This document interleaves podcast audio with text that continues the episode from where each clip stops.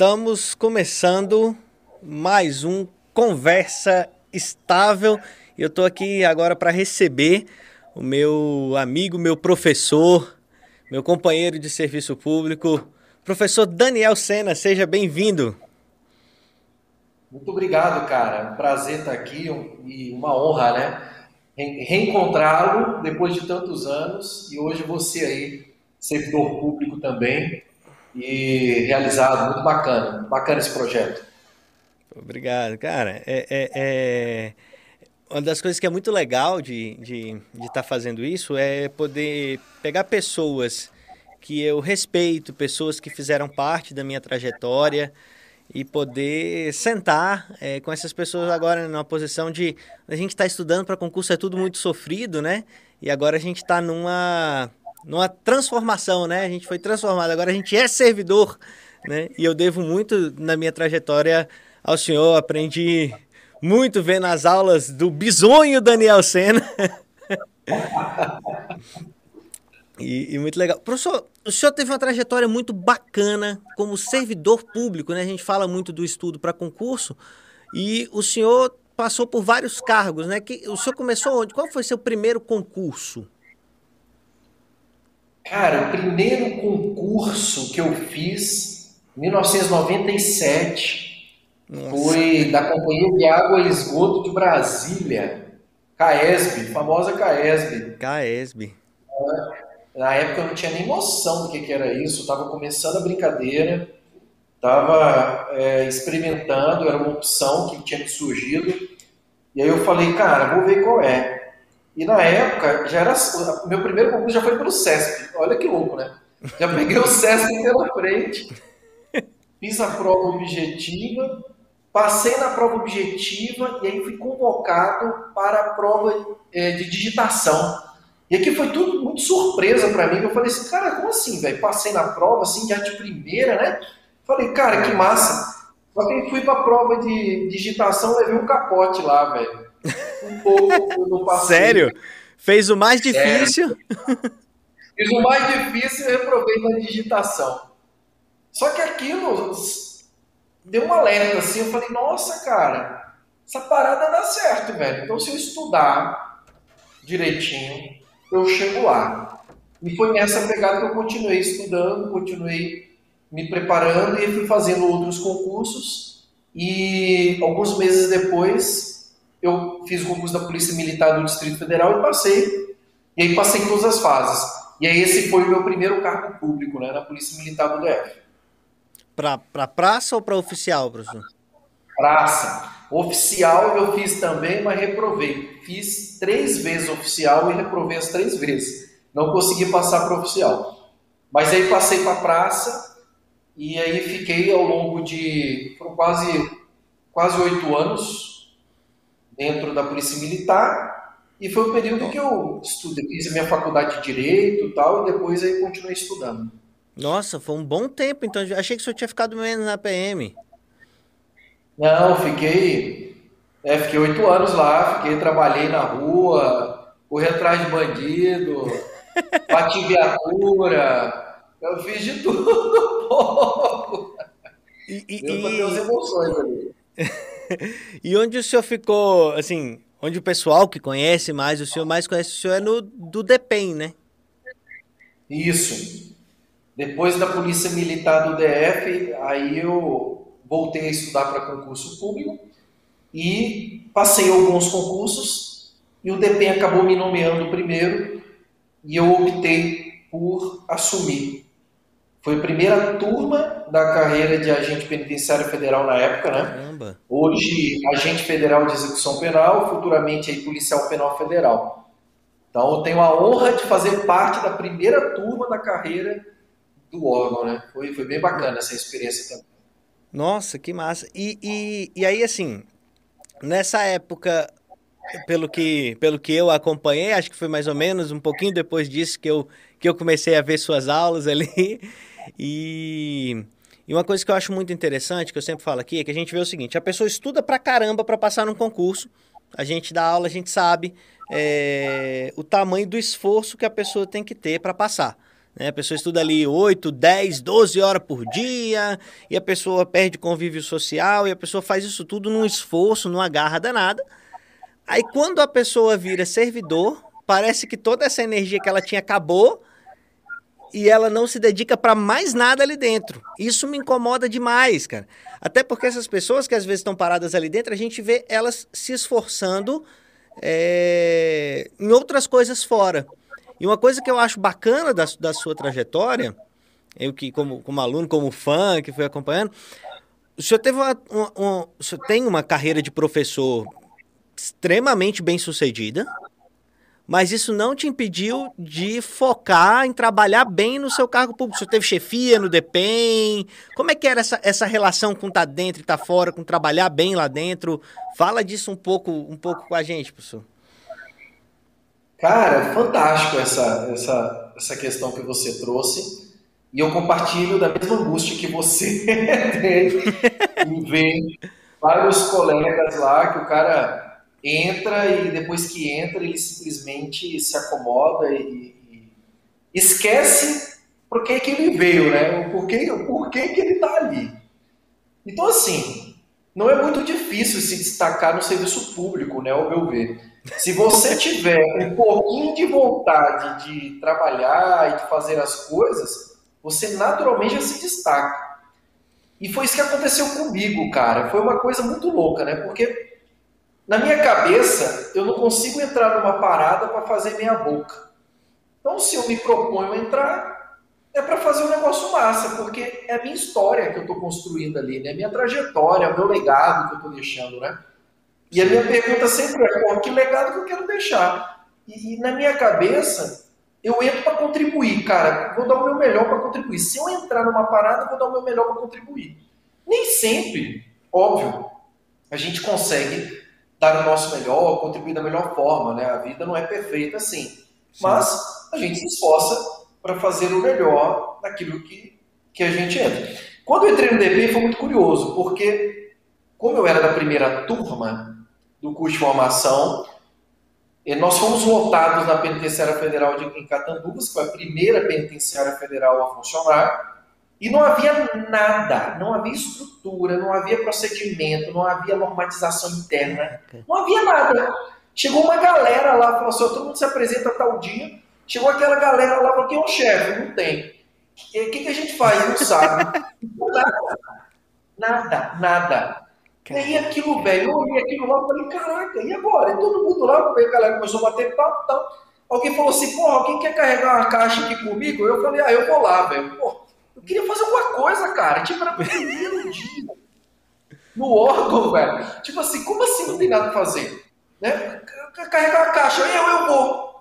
Então, velho, nesse levantar a mão para carregar uma caixa, eu nunca mais parei de carregar a caixa. E aí, toda vez que tinha alguma, alguma questão, alguma situação onde precisava de, de, de pessoas voluntárias para fazer, eu ia porque aquilo preenchia o meu tempo, me, dava, me trazia sentido de estar lá. E nessa brincadeira, eu praticamente ocupei todos os cargos dentro do sistema penitenciário no âmbito da penitenciária. Eu só não fui diretor-geral, eu só não saí do âmbito da penitenciária, mas eu, dentro da penitenciária federal de Catanduvas, eu fui chefe de plantão, que é a, a primeira chefia ali que nós temos que são, são aqueles que são responsáveis pelas equipes, né? Então eu cheguei a chefiar até 60 servidores dentro do meu turno ali. Foi uma experiência muito desafiadora, extremamente difícil, mas que eu devo muito a minha formação como gestor, como ser humano, a essa experiência. Foi uma das experiências mais gratificantes. Depois fui chefe do setor administrativo, então chefiei o setor de licitação, de contrato, trabalhei nessa parte administrativa, né? Da penitenciária. Eu tô nessa hoje. Você tá nessa, então você sabe o tamanho da. É, você sabe o tamanho da bomba.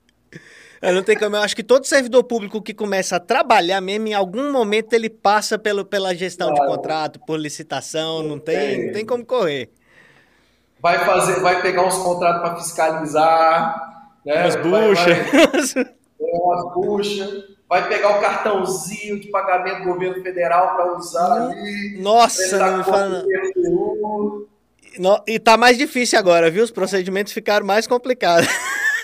do CPGF, puta que pariu. É foda, cara, é foda. É, mas... isso, cara. Que e aí massa. você vai pegando os contratos ali, os contratos defeituosos, de pessoas que não fiscalizavam, que não faziam nada. E aí você tem que arrumar aquele contrato, deixar ele ajustadinho. Então, participei disso. Nesse período, eu acabei me tornando vice-diretor da Penitenciária Federal. Caramba! Que hoje, inclusive, eu era vice-diretor do diretor que hoje é o diretor do DP em geral, que é o doutor Fabiano, Fabiano Bordion. Caramba! E nesse período, o doutor Fabiano ficou um período grande ali em curso em Brasília e eu acabei ocupando a direção da Penitenciária Federal durante um período. Então, dentro desse processo, cara, eu fui subindo, subindo até assumir a responsabilidade máxima no âmbito da penitenciária, o que foi muito desafiador, foi uma experiência incrível. Peguei estágio probatório da galera para fazer. A mesma galera, olha que louco, velho, olha que louco. Eu fazendo estágio probatório da galera que entrou junto comigo, cara. Tipo, Nossa!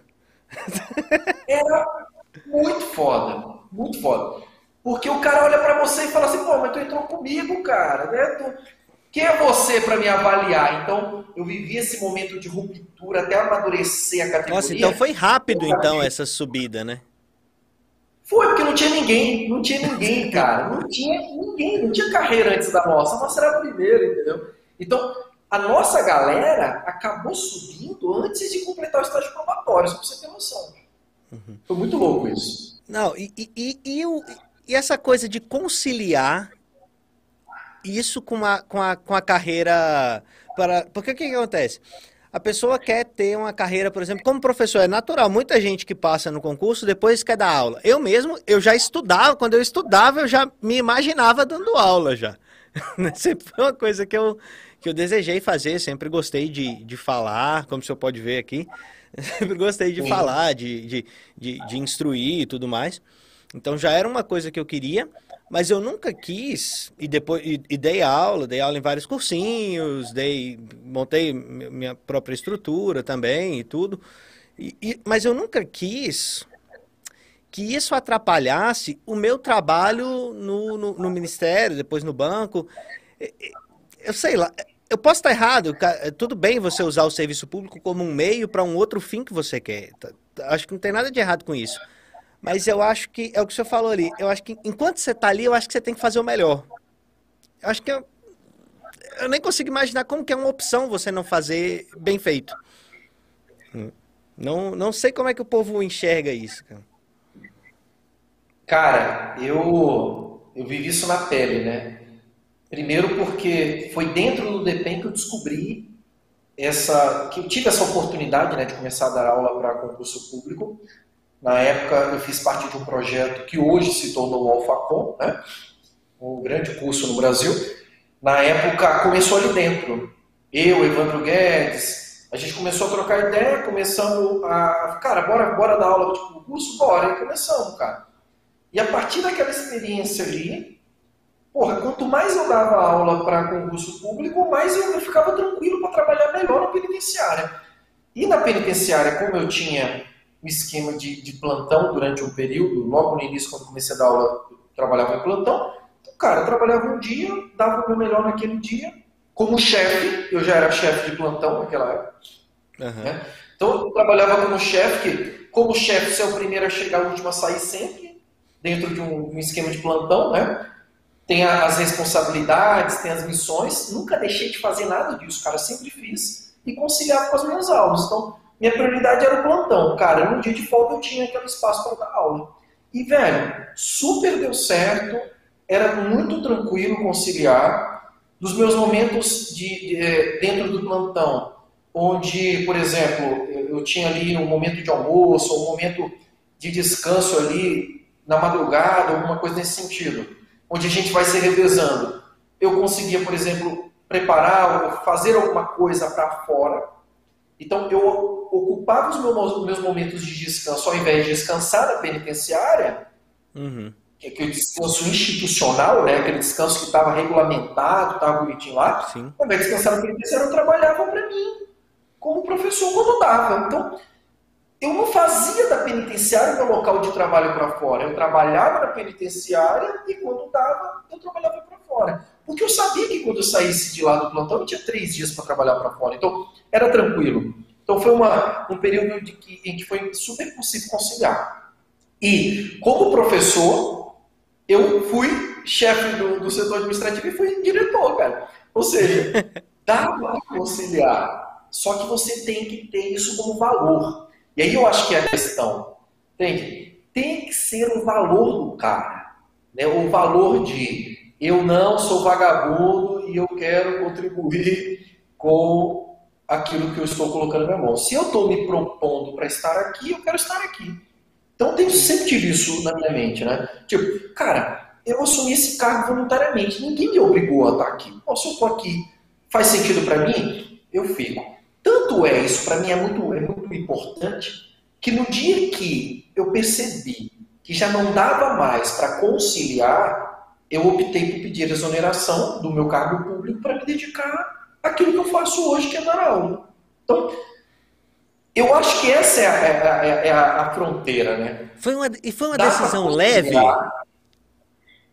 Essa, essa é, é decisão de exonerar foi uma decisão que, que ela aconteceu com com leveza, assim, você viu, não, essa é, tá na hora, tá tranquila, é isso mesmo, porque tem muita gente que às vezes eu acho que chega esse momento que a pessoa já está numa situação no projeto paralelo dela, vai se tornando projeto prioritário, ela às vezes já tem uma uma estabilidade financeira com esse outro projeto, já está consumindo muito do tempo dela, mas ela quer se apegar aliciosamente ao cargo, como se e tudo. Foi para o senhor foi tranquilo essa decisão de falar, cara, vou sair?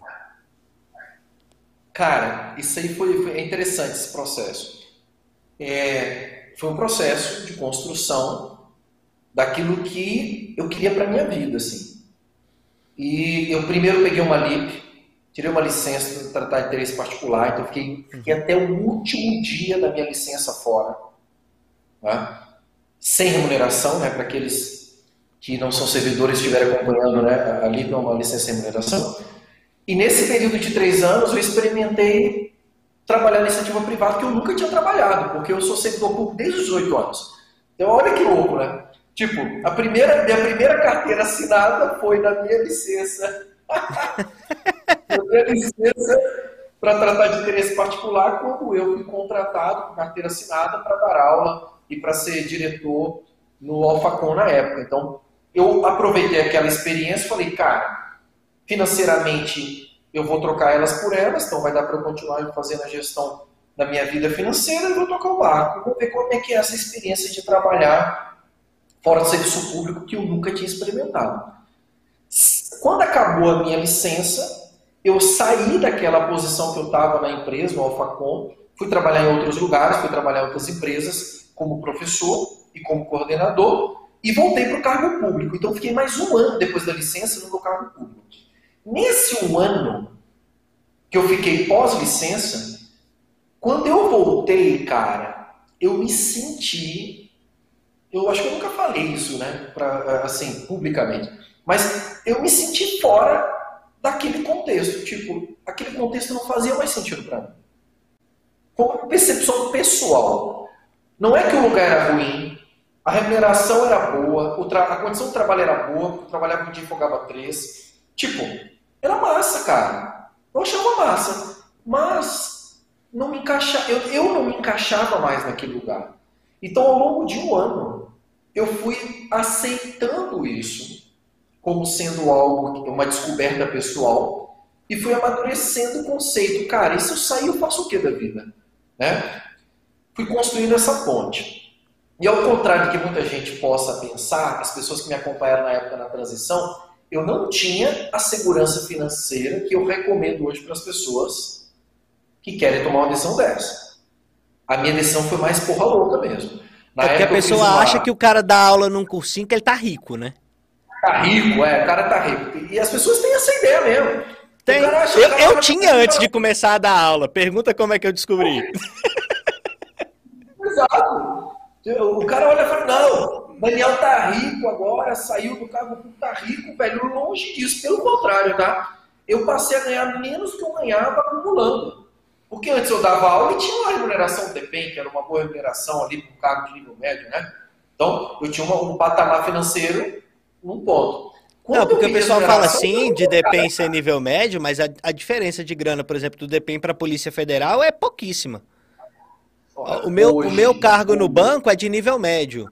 É, é, o meu bruto, o meu, o meu, salário é maior do que o da Polícia Federal. Nível médio do Sim. Banco Central. Eu ganho mais que a Polícia Federal. Então, Sim, assim, é as pessoas se enganam com essas. É.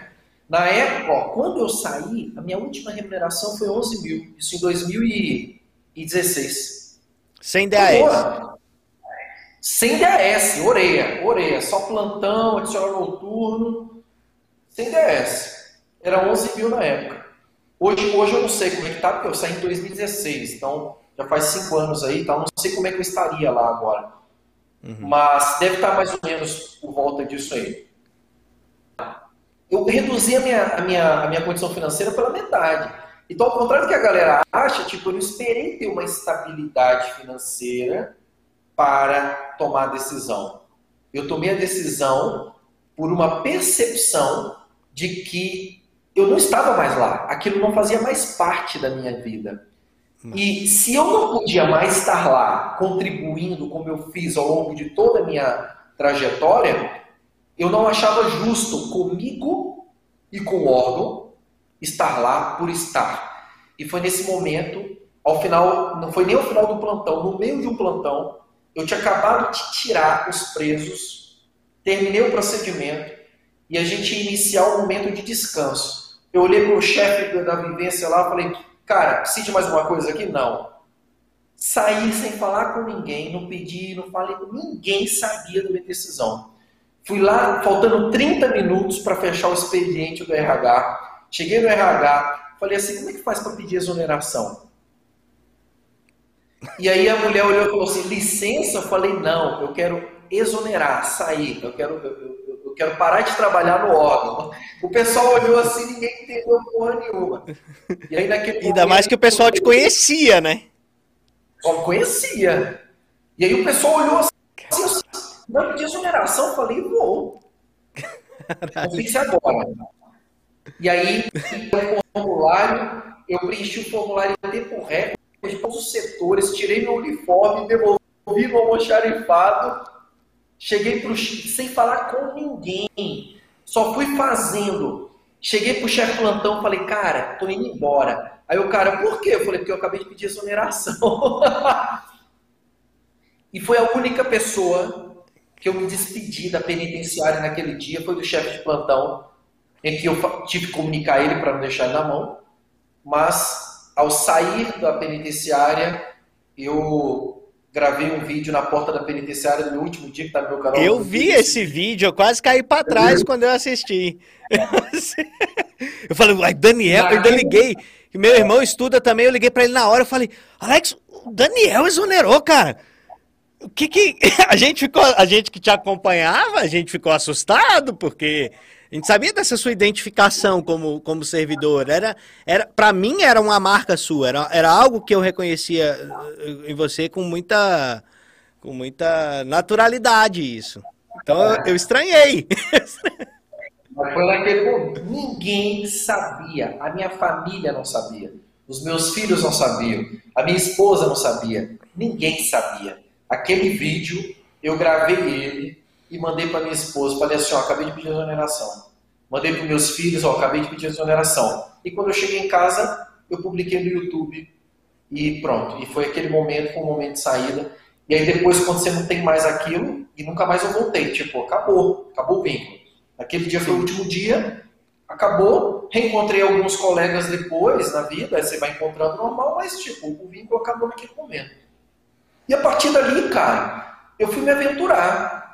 Então, fui dar aula em vários lugares, rodei o Brasil, viajei, até que um certo momento eu olhei e falei, cara, eu dou aula para todo mundo, eu quero dar aula para mim agora. E fui lá, montei meu curso, meu site, que é o que eu tenho hoje, e é como eu sobrevivo. Né? e ele me possibilitou ter a liberdade geográfica que eu tenho hoje. Hoje, por exemplo, estou fazendo um mestrado em Portugal, estou morando aqui em Portugal já faz aí um ano e meio, ah, que não seria algo possível se eu tivesse vinculado ao cargo público. Então, é, ter saído do, do pedido de exoneração foi uma necessidade de, de, adequar uma nova realidade àquilo que eu era, né, a minha essência, o meu ser. Mas, e, e aí eu sempre deixo muito claro isso para a galera, não foi porque eu estava de saco cheio, porque era ruim, porque não valia a pena, não. Eu acho que vale a pena. Não foi fruto de uma revolta, né? Não, não foi, de forma alguma. Tanto que foi tipo, cara, entrei no RH fiz obrigação de fazer, cara. Tipo assim, eu queria cara, correr o mundo. Isso é muito surreal, cara. É. Eu, eu, eu, hoje, é tudo um momento, né? Eu não me imagino hoje fazendo uma coisa assim. Não. É. Não consigo imaginar. Mesmo tendo. Mesmo tendo projetos, assim, a gente como a gente falou, dá para você construir projetos paralelamente, dá para você construir uma renda maior do que a do serviço público paralelamente, mas mesmo com tudo isso, eu não, eu não me imagino é, é, deixando de, de, não consigo imaginar, não consigo imaginar. Eu acho que eu acho que eu acho que eu sou isso mesmo. Eu acho que eu sou servidor. Eu, eu não, não consigo. Pode ser que isso mude, né? E que, e que lá na frente eu veja diferente. Mas assim, é, é surreal ouvir um relato uma, da pessoa virar e falar, não, é, foi, foi bom até aqui, agora eu vou, eu vou nessa. é, é bem surreal. E é muito louco isso aí, cara, porque esse era um discurso que eu sustentava com as minhas próprias equipes. Quando eu estava fazendo reunião com a equipe, seja como chefe de plantão, como diretor, que eu vi o cara desidioso ali, aquele servidor minha boca que queria que todo mundo carregasse ele nas costas, que aquele cara que não fazia por nenhuma, que não se comprometia e queria ter as mesmas vantagens daquele cara que dava o sangue, eu chegava pro cara e falava, velho, você tinha que pelo menos ser homem ou ser mulher de caráter suficiente para, se tá de saco cheio, se aqui não te interessa mais, vai ali na primeira porta direita, tem uma plaquinha chamada RH e pede exoneração. Se não faz mais sentido para você isso aqui, segue a tua vida, cara. Eu sempre falava isso no meu discurso. E aí, eu, esse dia, eu cumpri a minha própria orientação. Não porque eu estava sendo desidioso, e esse é um ponto também interessante. Né? Eu continuei fazendo o melhor que eu podia. Tanto que os caras queriam que eu voltasse para as chefias. E eu falava: não, não, agora eu não quero mais chefia. Agora eu quero ser orelha. Quero que alguém mande em mim. Né? Eu quero só ir fazer meu trabalho e voltar em casa, porque na época eu estava viajando muito. Então, tipo assim, eu saía do plantão, viajava para outro estado para dar aula. Então, a minha vida estava num, turbilhão, assim. E aquilo estava muito tesão, cara. Eu falei, velho, eu quero viajar mais. Eu quero, pô, se trabalhando no plantão eu estou conseguindo dar aula em vários lugares do Brasil, pô, eu quero fazer mais do que isso. E foi aí que eu falei, velho, eu não quero pesar pro órgão, não quero onerar ninguém. Né? Então fui lá pedir a exoneração do lazer. E cara, tô super em paz, super tranquilo. E ao contrário, volto a dizer, ao contrário do que as pessoas pensam, financeiramente, eu tive uma grande perda com a saída, porque quando você tem aquela segurança tal, imagina agora, no meio dessa pandemia, cara, Nossa. eu vivo do meu trabalho agora diário. Né? Então, tipo assim, todos os dias eu tenho que trabalhar para eu poder viver. Quem é setor público, cara, ficou em casa de boa ali, recebendo sua remuneração de boa. Então é muito. Você tem que ter muita clareza do que você quer para tua vida para você viver essa experiência, entendeu? Olha, olha, eu, não, ah. eu a, a, claro, a estabilidade é, o, é um grande ponto e, e, é claro que foi o que me fez querer entrar no serviço público. Hoje eu não estou no serviço público só por ela, tem várias outras coisas. Mas isso que você falou, cara, eu tenho, eu tenho dois filhos, Tô casado, tenho dois filhos e a minha filha mais velha, a Helena, ela é especial. Ela é autista, tem um autismo bem acentuado, assim. E, cara, nessa pandemia, eu não consigo imaginar o que teria sido da vida da gente sem a estabilidade. Porque eu tive tanto a tranquilidade de que não ia faltar nada em casa, e eu conheço muitos amigos que estavam, né, que davam aula, que estavam no marketing, que estavam etc e tal, e que, assim, Cara, e que se fuderam mesmo. Não tem outra palavra, não. E que se fuderam no meio da pandemia, cara. E que ficou. Que deu ruim. Que deu ruim mesmo. É. Assim, pessoas boas, pessoas que trabalham. Que a pessoa fala, ah, isso é porque não trabalha. Não, às vezes o cara trabalha, cara. Então, assim, eu conheço uma galera que penou por causa disso. E graças a Deus, o, o Banco Central nunca nem atrasou nem um milésimo, né? É para o salário Sim. cair dia 1 dia 31, ele já está na conta à noite. É, é, bem é bem tranquilo mesmo, nunca tive nada com isso. E, e, a, e a segunda coisa, que assim, a, a, o meu concurso lá no banco foi para segurança, né? Para segurança institucional do eu banco. Eu fiz esse concurso. Sério?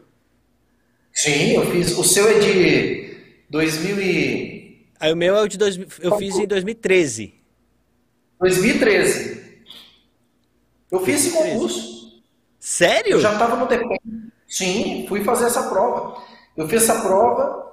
Na época eu não estava estudando tanto, mas eu queria voltar. Estava voltando a estudar. Eu estava no DPEM, mas eu queria, eu queria ir para o Bacen. O Bacen, eu fiz duas vezes, cara, para segurança. Duas vezes. Fiz um na época antes de passar no DPEM e depois eu fiz esse aí. E não é passei. O Bacen, o Bacen teve um grande concurso em 2006 em 2006. Pô, foi quando teve o assalto à Fortaleza. Então, assim, sim, sim. fizeram um concurso assim que entrou uns 200 segurança de uma vez. Ah. Isso para o banco, que é um órgão pequeno, é um número absurdo. Tanto que o meu concurso foi para sete vagas. Meu é, concurso foi para sete vagas. E teve um colega meu que passou no DEPEN. Passou. Tinha colega meu do DEPEN que passou no Bacen e foi, assumiu. Então, Sim, assim. Não, cara.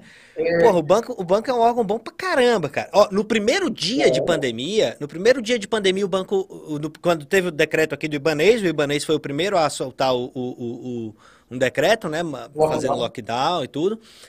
Então, o Ibanês foi o primeiro a soltar e o banco no mesmo dia falou, opa, a partir de amanhã vocês vazam daqui. Né? Foi o primeiro, foi, foi muito pronta a resposta do banco. E aí a gente foi para casa e estamos em casa até hoje. Estamos em casa até hoje. Eu trabalhei ali um pouquinho mais agora de manhã e estamos parando aqui agora e na hora do almoço eu vou arrochar o que ficou aqui da manhã. Então assim, eu tive muita condição, o banco, o banco tinha uma, tem uma estrutura muito boa. Então assim, eu não sofri nada com essa transição. O banco tinha computador bom para me dar, né? Então eu levei um notebook muito bom para casa, eu não tive que comprar nada. É, é, os sistemas todos funcionaram muito bem. Então, assim, tanto eu tive a tranquilidade da grana nesse, nesse momento, né? tanto tive a tranquilidade da grana, e quanto a tranquilidade do, do, do poder estar tá em casa, né? E aí era o que eu ia falar. Que eu fiz, fiz segurança lá. O, os colegas que. Aí hoje eu tô com função na, fazendo o contrato, né? então tô, tô em outra área, funçãozinha da alegria. Para, né? Trabalho para. e aí o pessoal da segurança acho que tiveram, que não para, no, no primeiro, segundo mês ali, no, no, nos primeiros momentos, acho que a gente teve 18 casos na segurança de Covid. Teve um colega nosso lá que teve que fazer fisioterapia para reaprender a respirar. Então, assim, foi, é, é, eu vi a coisa ficando feia na cara da gente ali. E, e o fato de eu poder estar tá em casa seguro, isso, isso foi uma coisa que, que eu agradeci muito esse momento de ser servidor público. Eu fico imaginando assim, o senhor que tomou essa decisão de, de, de, ter saído e tudo mais, esse, esse não, não deve ser um momento fácil, porque a gente sabe que às vezes a gente ganha um pouco mais de dinheiro no privado, mas aí falta, aí não tem a mesma estabilidade, né? Então, assim, não, é, é, é um momento... Completamente... É São realidades completamente diferentes. Totalmente diferente. Totalmente diferente. E, e, e, professor, o senhor pensa em fazer concurso ainda? Cara, fazer para juiz. Pergunta... essa pergunta, sempre me fazem essa pergunta, cara. E, velho, é foda dizer isso, porque eu trabalho com isso, eu ajudo pessoas a passarem concurso todos os dias. Mas, eu te falo, neste momento da minha vida, não tem nenhum segundo sequer que passa pela minha cabeça a possibilidade de voltar a fazer concurso e ser servidor público novamente. Nenhuma. Tá?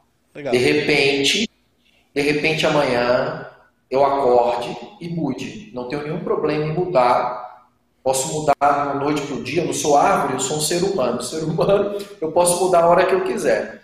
Mas nesse momento que nós estamos aqui gravando esse podcast, não tem nenhuma razão na minha mente hoje que me faça cogitar voltar a ser servidor público. E eu não estou nem falando isso não é para concurso, tá? Eu estou falando de ser servidor. Eu não imagino ser servidor público novamente. Não Por passa exemplo, pela minha cabeça. Recebesse um convite para ser secretário de Estado, ministro. É. Nem, velho, nem, nem, nem sonho, cara. Nem sonho, cara. Nem sonho. É, a, a, minha vida, a minha vida se encaminhou para outro, outro lugar, é outras coisas que eu almejo. Eu tenho outros, outros objetivos, outros ideais. E dentro da minha lista de metas e objetivos não aparece em nenhum momento ser servidor público novamente. É. Né? E, e volto a dizer, cara, não é porque o serviço público seja ruim, pelo contrário, tudo que eu conquistei eu devo a ele porque ele me abriu portas maravilhosas, me deu condições de criar meus filhos. Eu tenho três filhos. Né? E, e, eu consegui criar de todos os anos que eu fiquei. Foram quase 20 anos no serviço público. Mas, é, eu, eu sempre falo assim: eu já dei a minha cota parte para o serviço público brasileiro. Eu fiz o que eu podia fazer para torná-lo o melhor que ele podia ser. Pronto, agora eu passo a bola para os meus alunos. Então hoje eu ajudo a galera a chegar lá para dar continuidade a esse trabalho. Isso que eu ia falar, o senhor ainda está contribuindo muito, professor, porque eu, é. é uma coisa que é, é, eu acho que os cursinhos pecam, entre aspas, assim, não é o que eles se propõem a fazer, mas vamos lá. A pessoa não tem muito hoje, eu acho que falta essa, essa sensibilização da pessoa do que é o serviço público, sabe? Não é simplesmente, ah, tô estu... entrei num cursinho, quero me preparar para passar num concurso público. Ok. Cara, tudo bem, você vai aprender as matérias, você vai aprender a. Se você tiver um professor melhor como o Daniel Senna, você vai aprender a como estudar. e tudo, você vai aprender a se preparar emocionalmente para conseguir fazer a prova. É, é, é, já, já já usei muitos divãs com Daniel Senna. ah, legal, legal. É, então, assim, é, é... beleza. Agora, será que não vale a pena também você entender um pouquinho o que, que vai ser a sua vida? Porque é, tem, tem caminhos como o do senhor que vão passar por ali um tempo, vão deixar sua contribuição e vão adiante. Mas essa é a exceção da regra. O normal é o cara entrar no serviço público e ficar. E ficar por 30, 40 anos ali dentro. Ora, caralhas, você não vai pensar o que vai ser da sua vida pelos próximos 40 anos. Né? Você não vai entender como é que é aquilo ali, qual é a regra do jogo, como é que, como é que joga. Sabe? Eu, eu acho que podia ter uma. uma, uma quando, quando a gente entra na faculdade de Direito, eu comecei e não terminei. A gente entra na faculdade de Direito, a gente tem ali é, é, uma matéria chamada IED Introdução ao Estudo do Direito. Eu achava uma grandíssima de uma, eu achava uma grandíssima de uma besteira quando eu estava na faculdade. Hoje eu vejo um valor tremendo naquilo, porque é quando vai ter um professor mais experiente, é quando o cara vai te contar sobre, sobre, sobre como que o advogado vive, sobre como que o juiz vive, sobre como que é com o promotor, sobre como que não é. É quando você vai ouvir esse mundo, é como você vai aprender essa, essa, sobre essa parada. É, é uma matéria para te, te ambientar na coisa. Eu, eu é. acho que o, o, o concurseiro ele tá carecendo disso um pouco. Disso aqui que a gente tá fazendo. Porra, como é que foi no DP? Como é que foi ser chefe? Como é que foi ter um projeto paralelo? Como é que foi exonerar? Como é que não foi? Tá, eu acho que tá faltando o pessoal parar para pensar nisso um pouquinho. É, eu sempre falo uma coisa para os meus alunos que estão estudando para concurso. Eu falo, velho, é muito massa a gente falar de sonho. Entrar no cargo público é um sonho. Mas nós não podemos perder de vista que na verdade esse sonho é um trabalho. Em que você vai acordar todo dia, vai ter que chegar no horário, vai ter chefe chato. É trabalho. Não é só a parte bonita da parada. Tem uma parte ali que você vai ter que fazer coisas que não são tão legais, mas tu vai ter que fazer porque é o teu trabalho, porra. Sim. Eu sempre tento trazer essa conscientização para o cara não chegar lá tão alienado. Porque eu via, o concurseiro chega alienado. Ele chega lá, ai, realizei meu sonho, sou policial federal agora, lindo, quero minha pistola, quero dar tiro, quero correr para tiro, não tem nada a ver com isso. Tem nada a ver. Tu vai ter que fazer relatório, que é chato pra caraca. Tu vai ter que acordar de madrugada para operação. Tu vai, que, tu vai ter que arrancar é, é, plantação de maconha na mão. Tu vai ter que carregar caixa. Ou seja, existe um lado por trás do sonho que o, o cara que está entrando no serviço público não pode esquecer, que é o trabalho. Ele vai trabalhar pelo tempo que ele for ficar lá, 30, 40 anos, dependendo do órgão que ele for, da idade que ele for se aposentar, né? E, Aí, lá, lá no Ministério, quando eu entrei... Lá, lá, no Ministério, quando eu entrei, eu fiquei na logística lá. Primeiro fala assim, ah, você vai ficar na Secretaria Executiva. E aí tinha um amigo que, que, que trabalhava já em Ministério e falou, não, o secretário executivo é o vice-ministro, você vai estar tá no no topo ali do órgão e tal, né? E aí eu fui todo. Secretaria executiva. Aí o pessoal, sim, meu filho, é na logística. É empurrar aquelas cadeiras ali, carregar aquelas caixas, passar aqueles fios ali por debaixo da mesa do fulano que, que, que, que tem que passar. Cara, eu, do, os meus primeiros momentos de serviço público foi carregando caixa e empurrando cadeira. Foi. E, Alguém tem que fazer. Alguém tem que fazer. Lá Alguém no banco na, na, na, ambientação do banco, né? Aquela, aquela. Todo mundo tomou posse ali e tal. Acho que tomaram. Acho que foi uma nomeação de uns 300 junto comigo ali.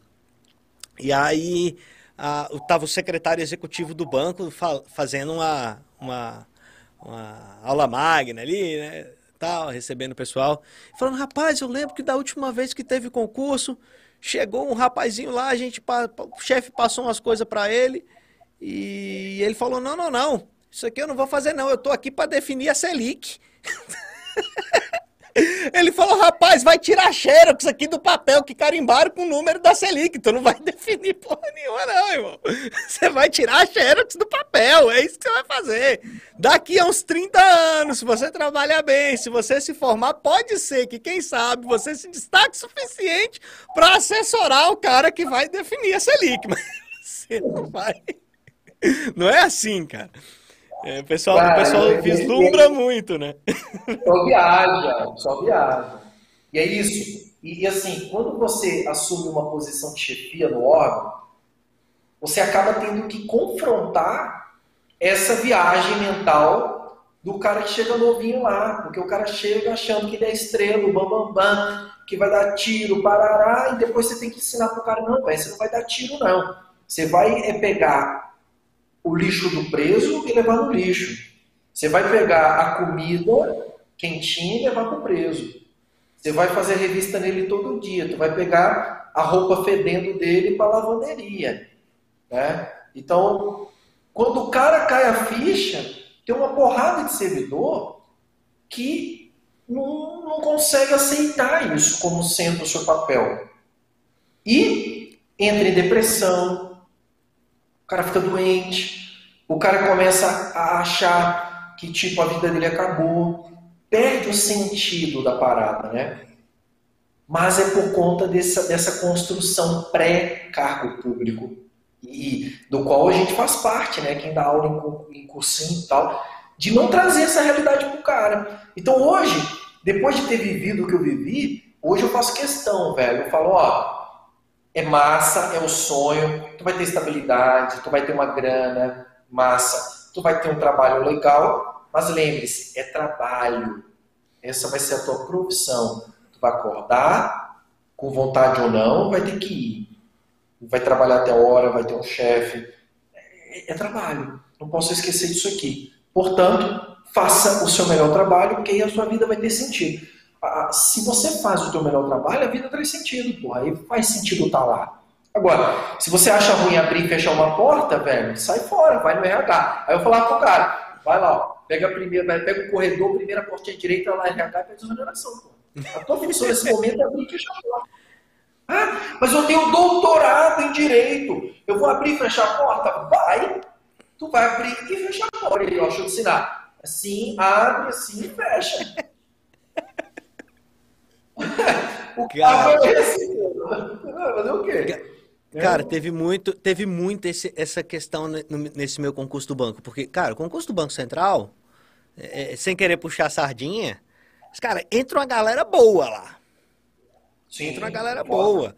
Ó, dos técnicos nível médio, grande parte da galera com mestrado. Doutora Patec, paga bem, o órgão é bom, dá, boas condições.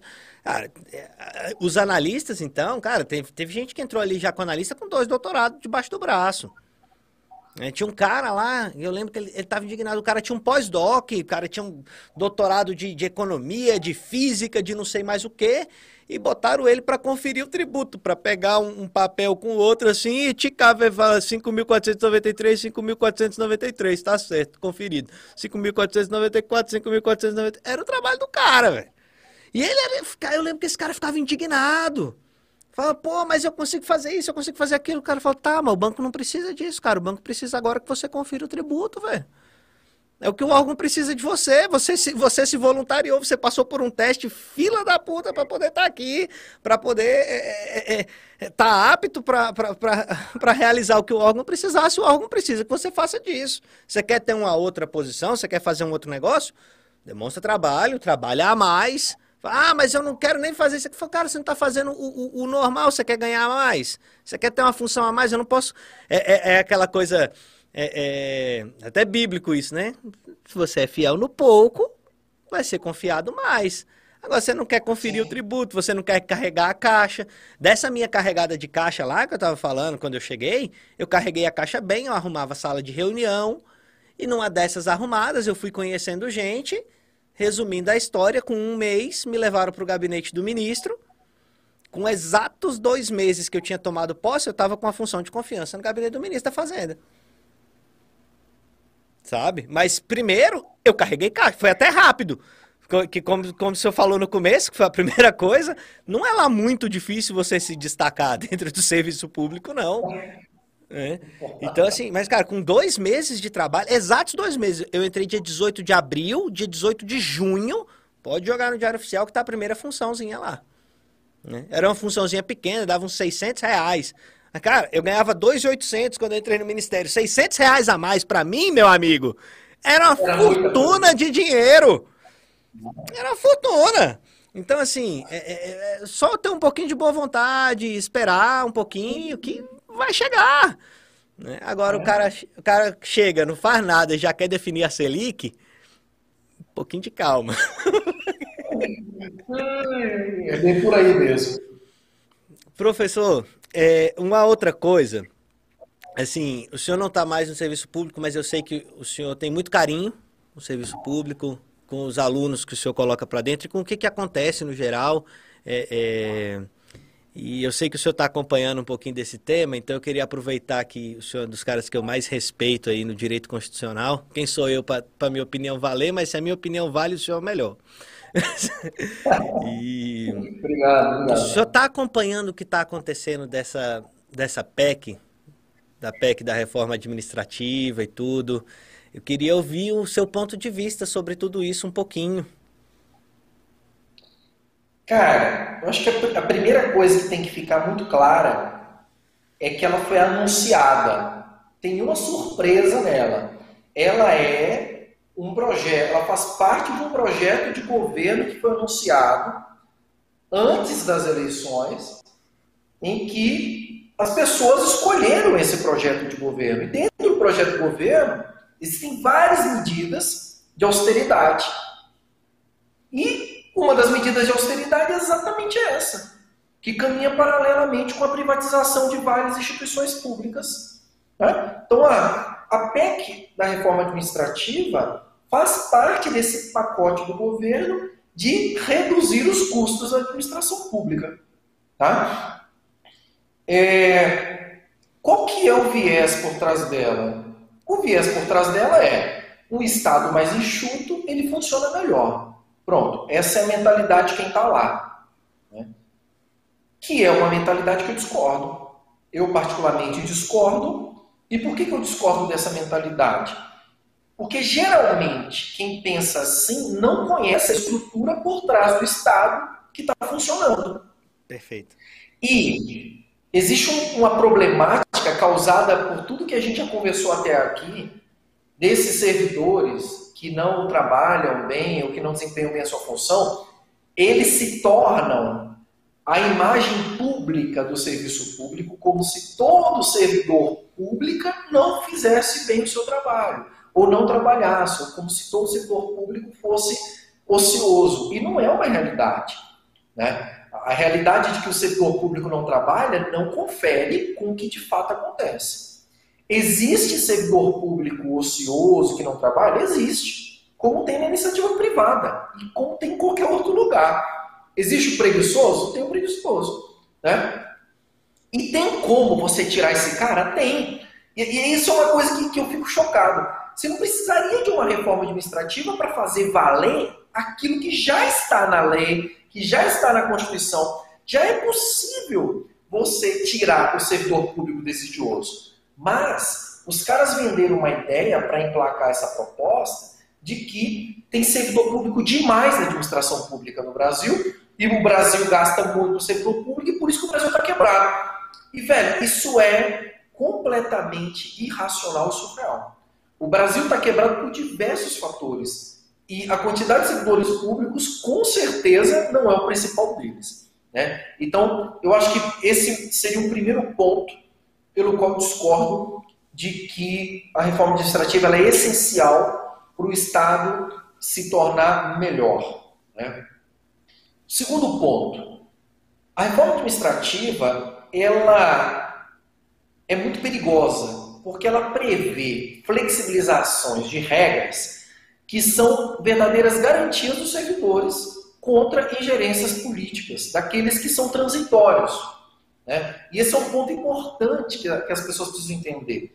É que dentro da administração pública, quem comanda é transitório, quem serve não. Quem serve é permanente, o cara vai estar lá, vai passar os chefes, vai passar o DAS, vai passar o ministro, vai passar o presidente do Bacen, vai passar o presidente da República, vai passar os parlamentares, toda essa galera passa.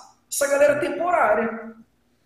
E o cara que carrega a caixa, não. Esse cara, ele vai carregar a caixa para quem estiver lá. Entendeu? Então, tipo assim, esse cara que carrega a caixa e que faz a administração pública funcionar, ele precisa de um mínimo de garantia para não se sujeitar aos mandos e desmandos daqueles que são temporários, daqueles que são eventuais, que são passageiros. Né? E é essa a razão da estabilidade. A estabilidade ela foi construída com esse viés, para evitar, por exemplo, um chefe com uma posição política X, dele não tirar um servidor público que está carregando a, chave, a, a, caixa, que tem uma, posição política Y. Pronto, esse cara está tá seguro, está garantido lá. Ele pode continuar carregando a, chave, a caixa desse cara.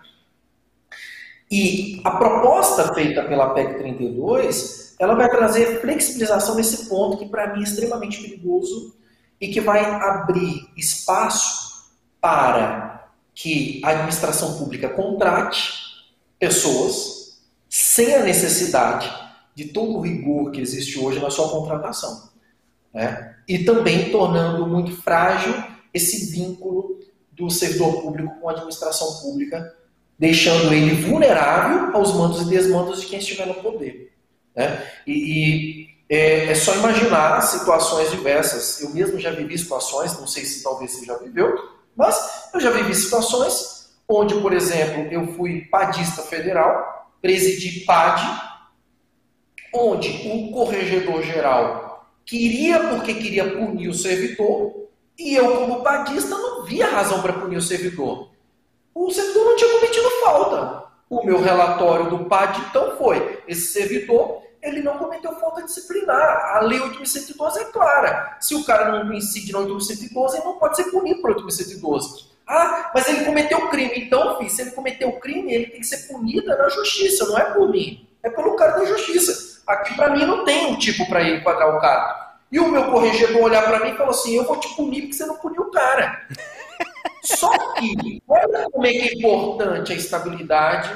Olha como é que é importante a estabilidade e a legalidade, né? Por que, que a lei é importante, cara, como garantia né, da estrutura? Quando parecer do, do, do presidente da comissão disciplinar ele é confrontado pelo corregedor geral, essa decisão passa para o ministro. Está na lei. Então o que, que o ministro, o que, que aconteceu? O corregedor olha falou assim: eu vou te fuder. Aí eu olhei e falei assim: pode me fuder, não compete a você mais. Se você discorda de mim, ministro. E o ministro acolheu o meu parecer ao invés do corregedor geral. O corregedor geral queria me matar, mas não podia. E não podia por quê? Porque tem lei, velho, que protege, tem garantia, tem estabilidade. Porque se dependesse do corregedor geral, ele tinha colocado o meu, ele tinha me exonerado, tinha feito o que pudesse fazer. Então, a estabilidade ela Não, entra E isso ainda é um caso extremo, professor. Tem, e, e, tem tantos casos menores que a gente vê que, infelizmente, as pessoas são mandadas uhum. embora na iniciativa privada. Que no serviço público, então, que a gente lida com valores muito mais. A pessoa nunca para para pensar que, por exemplo, é, é, é, o Banco Central é um órgão do orçamento extremamente pequeno. É um orçamento de uns 300 milhões. É um orçamento minúsculo, 300 milhões. Só que, cara, 300 milhões é dinheiro pra caramba. Que empresa que tem 300 milhões de orçamento, pelo amor de Deus, para passar o ano, é. para despesa corrente? Não, não, não tem isso, gente. Então, assim, a, a, as pressões que a gente sofre, mesmo nas coisas mais bobas, são muito maiores. Então, a gente precisa de uma proteção a mais. Porque, pô, se trabalhando. A, a, segurança, a, a, penitenciária lá de, de Catanduvas, é, onde o senhor trabalhou, é onde tinha o, o, a segurança máxima lá, né? O não sei o que, Sim. Max. Como é que é o. Não lembro o nome direito. É, Chamam-se de Superma, Supermax, né? Que seria equivalente a uma Supermax americana, né? Sim. E não tinha uns presos importantes ali, influente ali dentro? Sim. Sim, lógico, se, lógico. Se, se, não tivesse estabilidade, se não tivesse tudo isso, você acha que não ia ter um bocado de pressão? Se é que mesmo tendo já não existia, que não ia ter um bocado de, de, pressão para que. Ah, pelo amor de Deus. Pelo amor de Deus. Então, assim, você deu ainda o exemplo extremo de uma batida de frente, mas mesmo nas coisas mais simples, a gente, a gente lida com coisas muito mais sensíveis do que a iniciativa privada. Esse é o ponto. É. Que é o interesse da coletividade. Isso, a, as pessoas perderam essa noção. O servidor público, ele está servindo a coletividade toda, cara. Eu vejo as pessoas reclamando do servidor público, que são da iniciativa privada, como se ele não precisasse de nada do serviço público. Como se no dia que alguém assaltasse a casa dele não fosse um servidor público lá socorrer ele. Como se no dia que a casa dele pegasse fogo não fosse o servidor público socorrer o cara. Entendeu? Então, no dia que ele passar mal, vai ser o setor público que vai lá com a ambulância lá para socorrer o cara. Então, criou-se, e isso para mim foi muito, é, é, foi muito prejudicial, criou-se uma, uma, uma ideia de demonizar o, serviço, o setor público como se ele fosse o grande problema da administração pública brasileira e, por consequência, o grande problema do Estado, por isso que o Estado não funciona, e uma grande parte da população comprou essa ideia como se não precisasse de nenhum servidor público para ela própria viver e para que ela pudesse usufruir dessa estrutura do Estado. Né? Então, a PEC 32 é um reflexo direto dessa construção ideológica que foi sendo realizada ao longo dos anos e que atingiu seu ápice com o atual governo, que comprou a ideia, encampou ela de frente, já se aliou com o Congresso Nacional para aprovar o máximo que puder ser aprovado, porque ela vai ser aprovada, isso não há nenhuma dúvida, não existe mais a discussão hoje se ela vai ou não vai ser aprovada, ela vai ser aprovada. Né? O que nós não sabemos ainda é qual que vai ser o tamanho né? da, da, da, sua dimensão, né? O que, da que ela lapada. vai atingir? A lapada. Que vai ter a lapada, vai. Eu só não sei o quanto que vai ser a lapada, mas ela vai, pô. O Congresso já está é, acordado para aprovação dela, como está acordado para aprovação de todas as outras reformas que estão sendo propostas pelo Executivo. Né? Como eu disse, isso faz parte de um pacote de reformas. Tem a reforma tributária, a reforma administrativa. Então, tudo com a finalidade do, do governo federal atingir aí as suas metas de governabilidade. Então, é, é muito importante, e aí eu, eu trago essa questão crítica, principalmente para os servidores públicos que, sabendo dessa possibilidade, escolheram essa via como sendo a melhor via, mas que agora perceberam que, tipo, vai dar merda. O cara olhou e falou, nossa, mas eu não sabia. Falei, gente, como não sabia? Estava claro, foi anunciado, era proposta. Como assim não sabia? Ninguém está vendido nessa história. Né? Ninguém está vendido. É, é, foi uma história que foi proposta antes e que agora está sendo cumprida. Sim. Portanto, precisamos agora torcer, e aí é torcida mesmo, porque eu não acredito hoje na pressão popular para é, impedir a aprovação dessa PEC, eu particularmente não acredito. Tá? Mas, Mas teria que ter uma mobilização é muito maior do que a que está tendo, cara. Muito maior. Não, filho, ser, tinha que ser tipo. Os servidores são 12 milhões. Se, se, se, se tivesse todo mundo coeso ali batendo, segurava. Não tem, cara. Não tem, pô, não tem, sabe por quê? Porque cada. Aí é foda, isso é uma coisa que eu acho muito foda no serviço público. Cada carreira cuida do teu interesse. Cada carreira cuida do teu interesse. Se pro juiz tá bom, não, vou mexer nisso aqui não, velho. Porra, pra que, que eu vou mexer nisso aqui? Então, cara, é foda isso. Não existe uma unidade no serviço público exatamente por conta dessas disparidades de cada carreira e, e carreiras que ganham mais, têm mais vantagens. A gente está vendo isso claramente agora, nesse momento. Por exemplo, é, categoria de servidores públicos pleiteando, por exemplo, a vacinação na frente do resto sem ter nenhum critério de, de, de, de prioridade, entendeu? Então, assim, o que se vê é uma categoria desunida como classe de servidor público nacional, né? Não tem uma unidade, e se não tem unidade, cara, a pressão que está sendo feita hoje, ela não vai impedir a aprovação da PEC 32. Eu quero muito estar tá enganado, meu brother. Eu quero que esse podcast se torne é, um podcast tipo assim, que as pessoas olham e falam assim, ele errou, ele está enganado, ela só falou merda aquele cara. Eu quero muito que um dia as pessoas olhem e falem que eu só falei merda, mas eu não acredito hoje que a PEC... É, mas, mas infelizmente... É, eu já conversei aqui com o pessoal que tá, que tá à frente aí também e tudo, a coisa não parece que tá boa, não. A coisa não parece que tá e, boa, não. E, ó, e, e, tem muita gente com a esperança de que não passe as coisas piores da PEC. Por exemplo, a, a questão da, da, das novas categorias com a diferenciação de tratamento. Então, para determinada categoria vai ter contrato de experiência.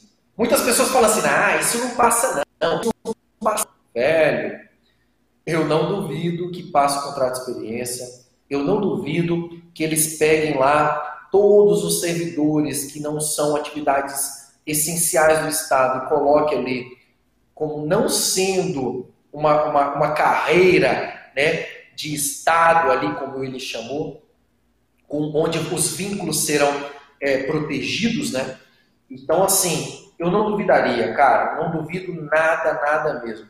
Eu acho que a, galera tinha que estar tá mais ciente dos riscos que essa PEC pode trazer. Eles são muito maiores do que o que as pessoas estão achando. E aí, depois que for aprovada, para você tirar isso, só uma nova gestão, um novo Congresso, um novo tudo. Então vai demorar Nova muito mais. PEC. Nova PEC, tipo assim. Não, aí é o que o pessoal não enxerga é assim, falando, ah, não, mas isso só vai afetar os novos. O quem já tá dentro tá tranquilo. Falo, meu amigo, vocês são meio burro, né? Porque você acha mesmo que vai ficar tudo bem. Que, vai, que agora é. para os novos vai ter um regime muito mais precário, muito mais é, é, é, é liberal né? Com Liberal. aspas bem, com aspas bem. Pessoal que estiver assist... ouvindo só o áudio depois no Spotify, eu fiz aspas bem grandes. né? Então assim, é, mesmo, mesmo para quem aí para quem tá nesse, nesse novo vai ser do jeito que você acha que não vai que, que quem tá dentro não vai sofrer nenhum tipo de ataque depois. Que não vão, que não vai ter guerra entre uma categoria e outra, que não vão ter ações depois para estimular que esse cara saia, que não vai ter aumento de tributos. Ah, é uma forma bem simples de você desgastar o cara, não, não aumentar agora a contribuição previdenciária do servidor de 11 para 14%, você teve 3, 3% de salário a menos na prática. Isso, isso faz parte do pacote de reforma, é tudo isso, cara. Então, não adianta o cara olhar e falar assim, não, e eu vejo muito concurseiro, não, isso não vai mexer comigo, eu sou da área policial, a área policial não vai mexer. Meu brother, não tem essa reforma surtir o efeito que os caras querem sem mexer em toda a estrutura. Esse é o primeiro ponto. Para ter economia financeira, tem que mexer em tudo. Porque se não mexer em tudo, ela não tem utilidade para o governo. Né? Esse seria um Sim. ponto. Segundo, eu vivi isso na pele, meu brother. Eu vivi isso na pele. Eu sou da primeira carreira do DEPEN. Ó, eu sou da primeira carreira do DEPEN. A minha carreira era a top. Em 10 anos, presta atenção. Quando a gente entrou, não tinha plano de carreira. De forma que o que tinha era tão vagabundo que em 10 anos eu cheguei na classe especial que era o topo da carreira. 10 anos. Aí os caras olharam aquilo e falaram assim: nossa, esses caras estão se dando muito bem, velho. Vamos acabar com essa porra aqui e aí reestruturar a carreira. Eu continuei ganhando o que eu ganhava. Mas quem entrou, entrou numa classe lá embaixo, que para chegar onde eu estava demoraria 35 anos. Eita porra! 35 anos. E detalhe, eles criaram, que a PEC também já prevê isso, eles criaram uma categoria para baixo para diminuir a remuneração inicial de entrada. Para quê? Para o servidor, para os cofres públicos ficarem menos onerados. Qual foi o resultado disso? A galera entrou ganhando menos, estava no edital, tudo bonitinho. Quando pisou, tomou posse, ação coletiva, cara, pum. Ação coletiva igualou todo mundo com quem era o servidor de primeira lá. Não adianta, velho. Não tem como os caras criarem categorias muito distintas de servidores executando a mesma função. Vai dar pau, vai judicializar, e aí vai ter depois, ou seja, a PEC vai se tornar, ela vai se, tornar incipiente, ela vai se tornar infrutífera, para aquela finalidade que os caras querem, que é economizar dinheiro público. Então, eu particularmente acho que a, a porrada ela vai ser um pouco maior do que os concurseiros e servidores mais otimistas têm defendido aí. Eu, eu sou bem pessimista em relação à PEC mesmo. Tá? Agora, o meu pessimismo, e aí eu tenho deixado muito claro isso para os meus alunos, o meu pessimismo, ele não inviabiliza o cargo ou a carreira pública como sendo algo que não presta mais. Eu não consegui chegar dessa forma.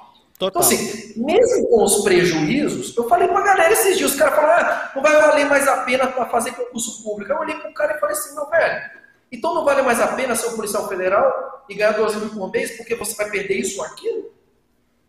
Será que não vai valer a pena? Você não vai ter que trabalhar do mesmo jeito? Você não vai ter que trabalhar? Você não tem que trabalhar para viver? É, não, piora, piora pra caramba, mas assim, eu, eu acho que mesmo com a PEC, na minha opinião, mesmo com a PEC, se você não quer construir, por exemplo, que você quis construir o seu negócio, é, é, o seu curso, a sua mentoria, etc e tal, ok, beleza. Agora, se você quer trabalhar para alguém, seja lá em que carreira for, se você não quer ser seu próprio chefe, se você não quer ter o seu negócio, se você quer ter um chefe, se você quer trabalhar para alguém, o melhor patrão do mundo é o Estado. Na minha opinião, independente de PEC. Vai continuar sendo, vai continuar sendo. Aí, vamos imaginar o pior cenário. Para mim, o pior cenário, dentre vários elementos, mas é, a, a, acabar com a estabilidade seria um cenário muito ruim, ao meu ver. Né? Então, criar categoria de servidores que não tem estabilidade seria algo, para mim, extremamente ruim. Mas, vamos imaginar um caso concreto. Um servidor administrativo que seja colocado ali por um, um vínculo jurídico de, é, de prazo indeterminado ou o prazo indeterminado e que não tenha estabilidade e ainda tenha contrato de experiência.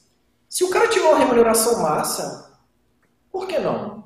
Mesmo sendo muito pior do que o que existe hoje. Então, eu não acredito que os cargos públicos deixarão de ter a atratividade de uma boa parte da galera que estudou para concurso. Mas não vai ser tão bom quanto é hoje. Isso aí eu não tenho dúvida alguma.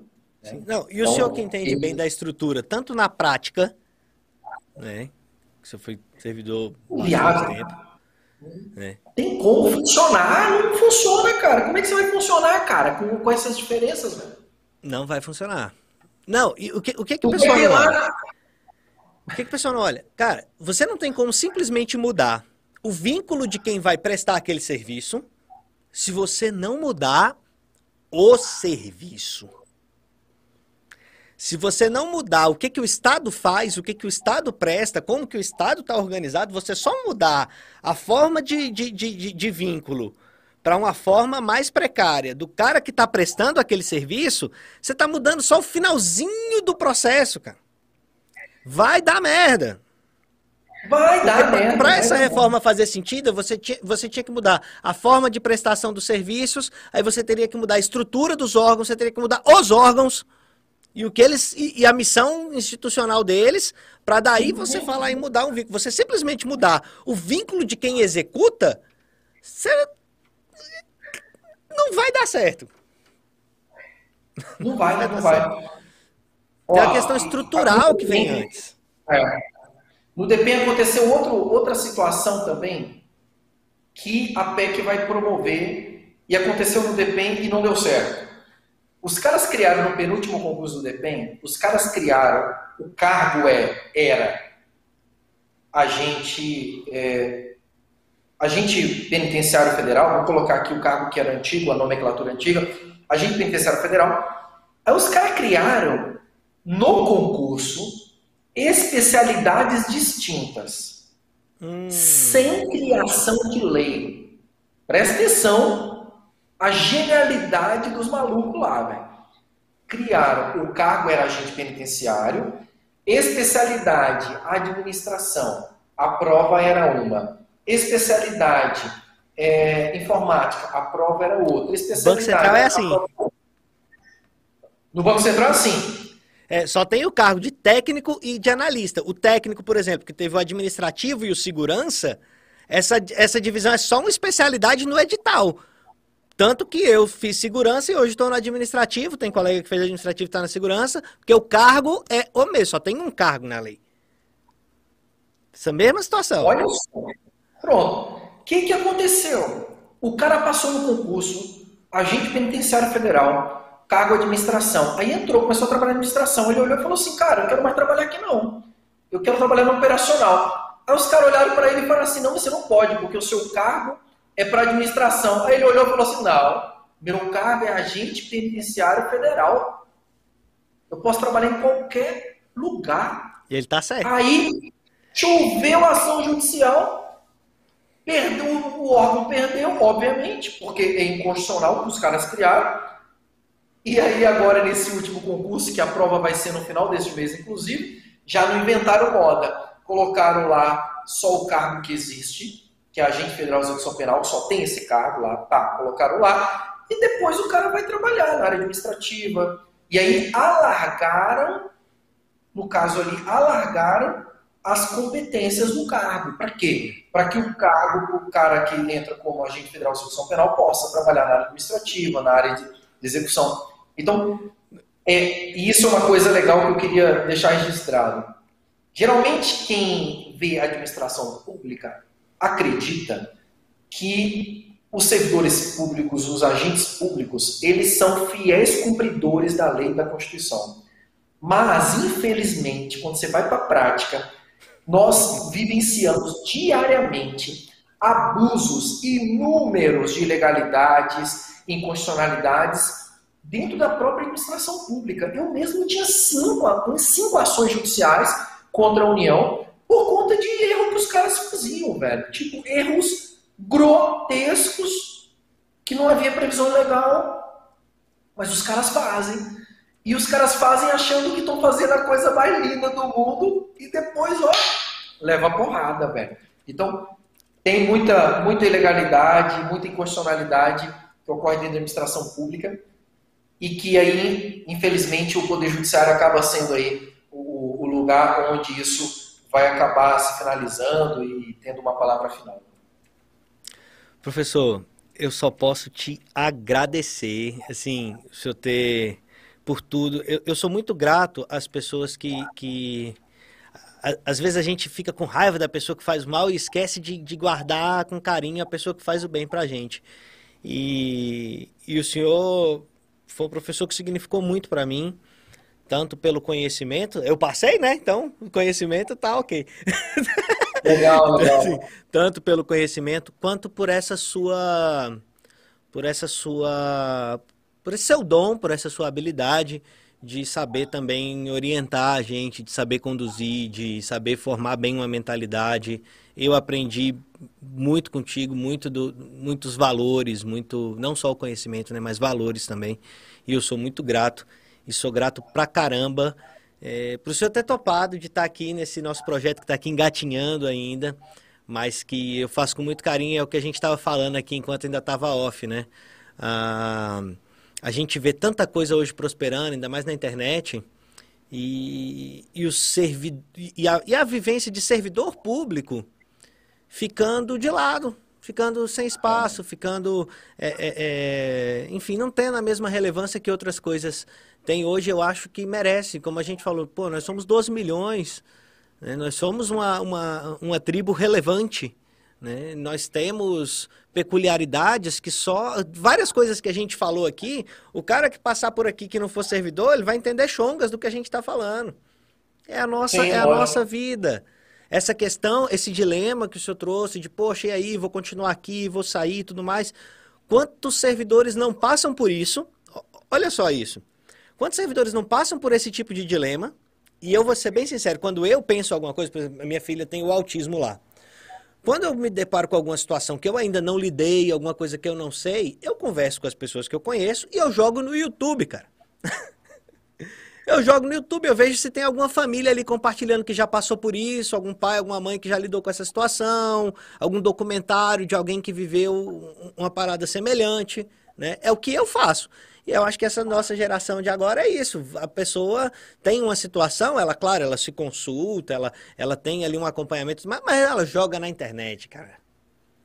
Então, assim, poxa, e o cara vai jogar na internet sobre a situação dele de servidor e não vai achar nada. Agora ele vai pelo menos achar o doido do Lucas conversando com o maluco do Daniel Senna, é, falando legal, sobre esse legal. tipo de decisão muito louca. É, é exatamente ah. isso que eu. É exatamente esse espaço que eu, que eu quero criar aqui. Eu, eu não tenho como agradecer por o senhor ter topado de dividir essa sua experiência aqui com a gente, professor. De verdade. Legal, cara. Legal. Fico feliz de ter contribuído.